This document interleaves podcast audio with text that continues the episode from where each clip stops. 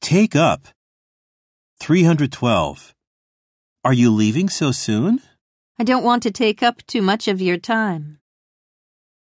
313. She has recently taken up jogging. Yeah, she says she is going to try a triathlon.